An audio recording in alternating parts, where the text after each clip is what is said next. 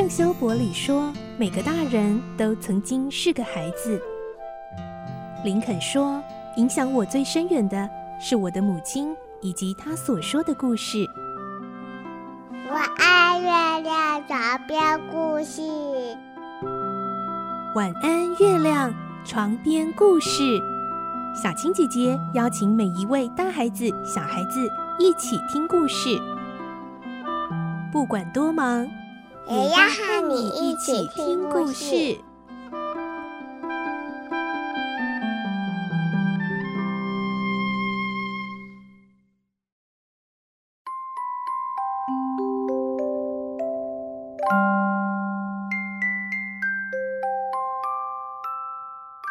晚安，欢迎你和我们一起听故事。我是小青姐姐。这个星期我们继续来听《怪盗与名侦探》，今天是第十三集。我们会听到葛尼玛探长费尽心思、苦苦追查之后，他很有信心地推断，偷窃蓝钻的就是罗平的同伙那位金发美女，并且他认为他一个人乔装成许多身份，也是使女安妮，也是葛宗伯爵夫人的闺蜜好友，代理为夫人。但真相真的是如此吗？来听今天的故事。《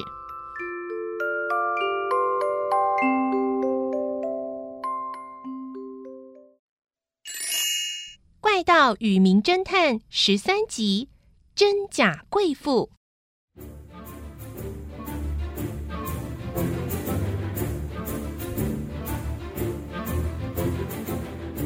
葛尼玛探长很有自信地向大家公布他多日以来辛苦侦查的推断。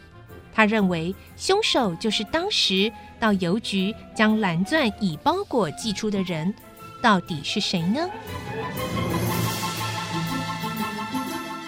伯爵问：“呃，投寄邮包的是我的两个外甥当中的一个吗？”哎呀，格尼玛探长回答：“嗯，不是的。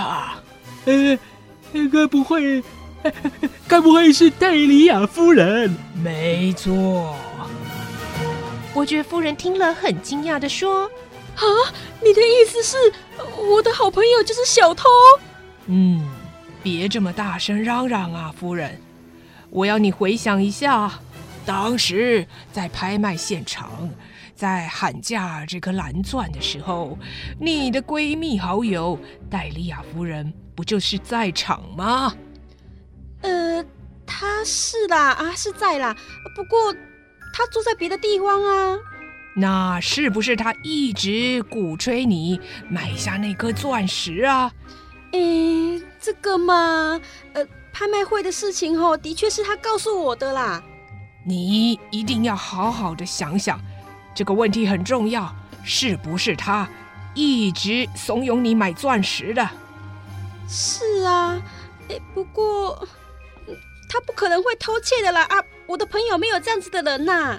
等一下，夫人，你一直说她是你的朋友，是你的闺蜜。但据我所知，你和戴莉亚夫人不是这个冬天才认识的吗？啊呃，是啊。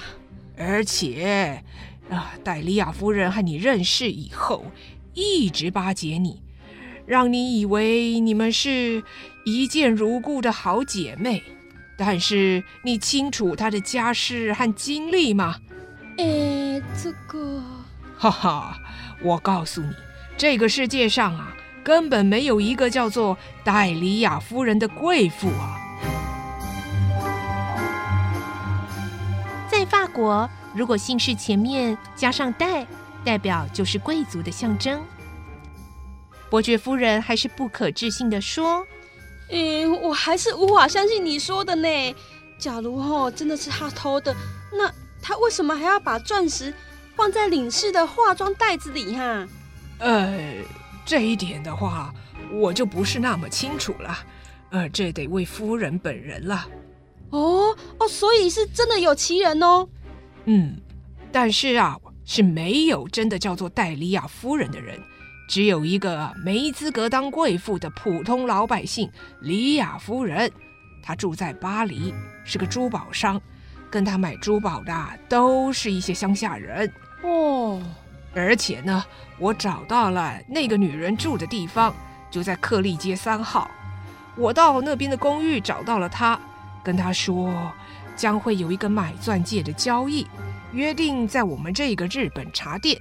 当然了，我可没让她发觉我可是警察局的探长呢。哈哈。哦，这么说，她等一下会来哦。嗯，没错，五点半。我看看，哈，时间就快到了。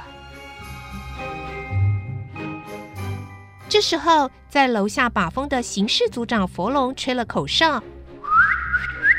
格尼玛听到，急忙站起来说：“好了，各位，你们先请躲在隔壁啊，只有部长留下来。金发美女马上就要揭晓，露出真面目啦！”哈哈哈！哈啊，什么啊，金发美女啊？啊，该不会就是蒋倩奇案的那个啊？是的，部长，在杜南律师办公室。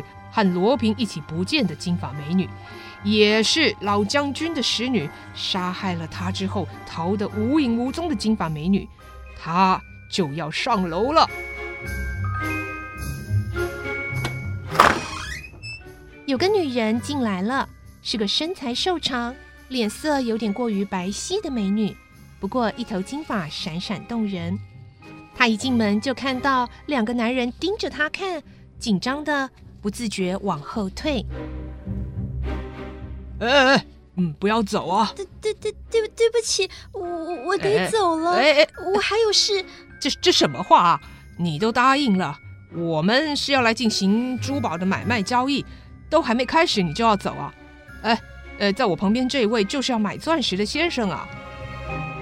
葛尼玛指着部长，并且要这个女士坐下。葛尼玛心中想：嗯。这次可不会让你溜了。格尼玛脸上一本正经的说：“哦，李亚夫人啊，我有一样东西想让你先看看。”他从皮包里掏出一个小纸袋，里面是老将军临死前握在手掌的金发，就是这些头发。嗯。这可是在老将军豪宅伺候他的使女头上的金发，是不是和你很像啊？嗯，是很像。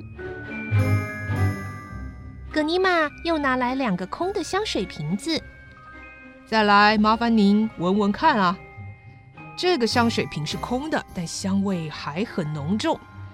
奖卷案的杰尔教授，他的女儿苏珊小姐告诉我，这个香味就是和他一起旅行的金发美女所用的香水一样。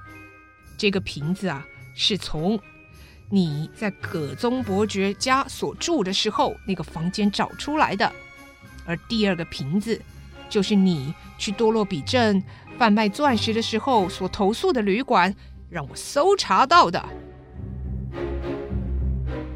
夫人听到葛尼玛这些证词，惊讶的回答说：“你在说什么呀？呃，什么杰尔教授的千金，什么葛宗伯爵的，我根本不认识啊！还有，我根本从来没有用过这种香味的香水啊！”葛尼玛沉住气，然后又掏出四张纸片摆在桌上。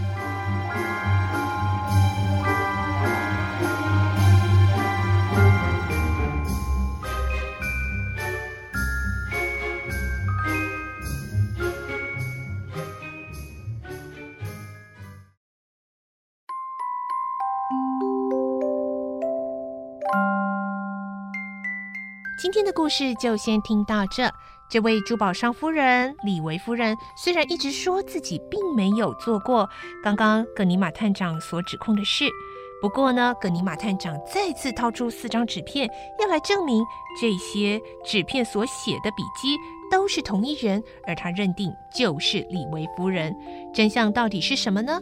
明天再继续来听这个故事喽。我是小青姐姐，我们明天晚上再见，晚安，拜拜。小朋友要睡觉了，晚安。